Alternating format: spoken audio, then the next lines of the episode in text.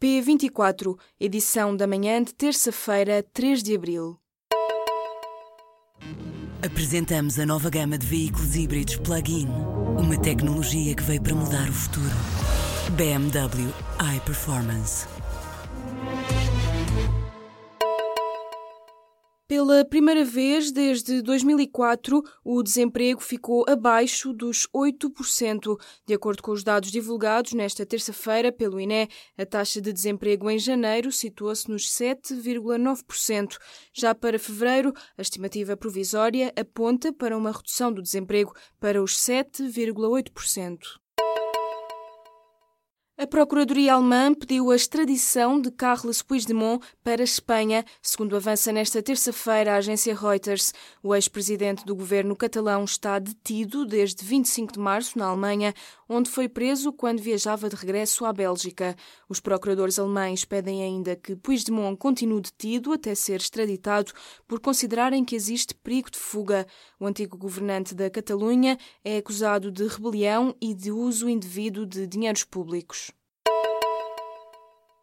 A Misericórdia do Porto vai pôr 10 mil euros da Santa Casa no Monte Pio, pela mão de António Tavares, que é simultaneamente presidente da mesa da Assembleia Geral do Banco e porta-voz de Rui Rio para a solidariedade e bem-estar.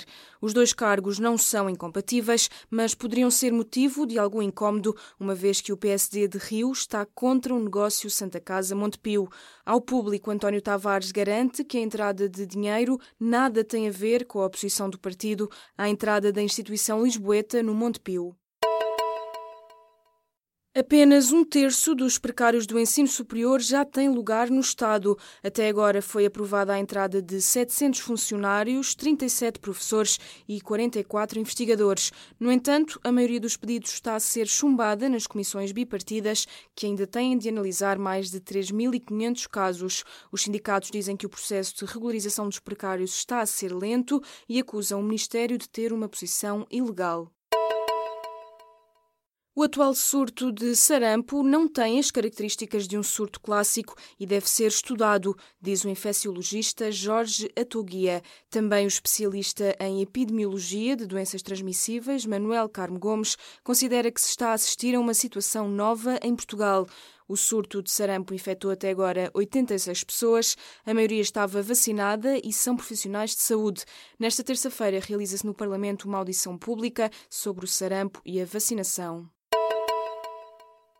Pela primeira vez, a produção de eletricidade renovável ultrapassou, em março, o consumo em Portugal. A Associação Portuguesa de Energias Renováveis e a Ambientalista Zero consideram este um facto inédito e um marco histórico no setor elétrico português.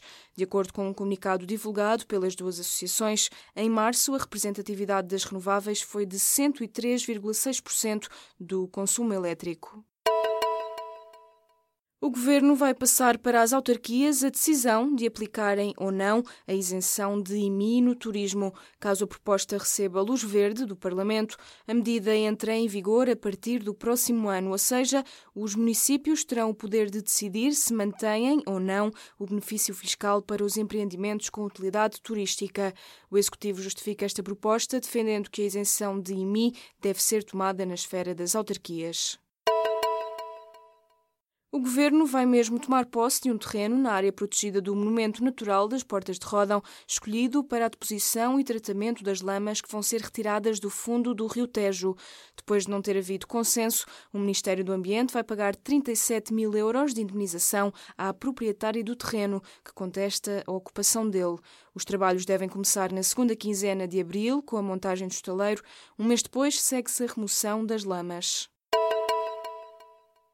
Em França, dia de greve nesta terça-feira, com um teste às políticas defendidas pelo presidente Emmanuel Macron e à tentativa de modernizar a economia francesa. Comboios, aviões, recolha de lixo e energia são os setores que estão paralisados. A greve com maior significado envolve os ferroviários, que iniciam uma greve de três meses para contestar a reestruturação da empresa pública de caminhos de ferro. O Futebol Clube do Porto perdeu no Restelo e deixou o Benfica isolado na liderança do campeonato.